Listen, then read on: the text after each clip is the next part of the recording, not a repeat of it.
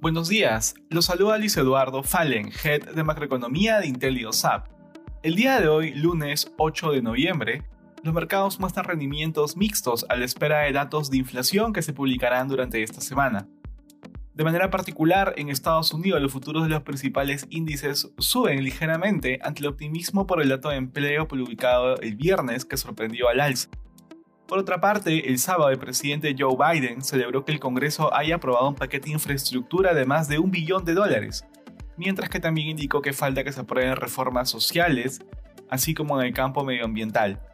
En el plano corporativo, las acciones de Tesla caían más de 5% previo a la apertura del mercado, luego de que Elon Musk realizara una encuesta en Twitter y más de 3.5 millones de personas votaran por que venda el 10% de sus acciones de Tesla.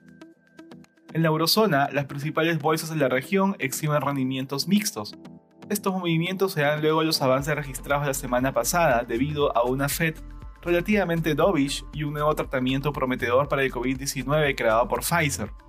No obstante, los índices muestran debilidad durante la jornada luego de que el economista jefe del Banco Central Europeo mencionara que la inflación recién caerá a partir del año que viene. En Asia, los índices de la región culminan con resultados diferenciados. El Hang Seng cerró al alza debido a que se reportó que las exportaciones de octubre estuvieron por encima de lo anticipado por el mercado. Por otra parte, el índice japonés cerró a la baja debido principalmente a las empresas constructoras y las relacionadas al sector farmacéutico, debido a utilidades que estuvieron por debajo de lo esperado. Respecto a commodities, el precio del oro se mantiene estable. Por otra parte, el precio del cobre avanza luego de aprobar el paquete de infraestructura en Estados Unidos. Finalmente, el precio del petróleo sube ante un incremento en el precio de venta por parte de la empresa Saudi Aramco. Gracias por escucharnos y si tuviera alguna consulta, no duden en contactarse con su asesor.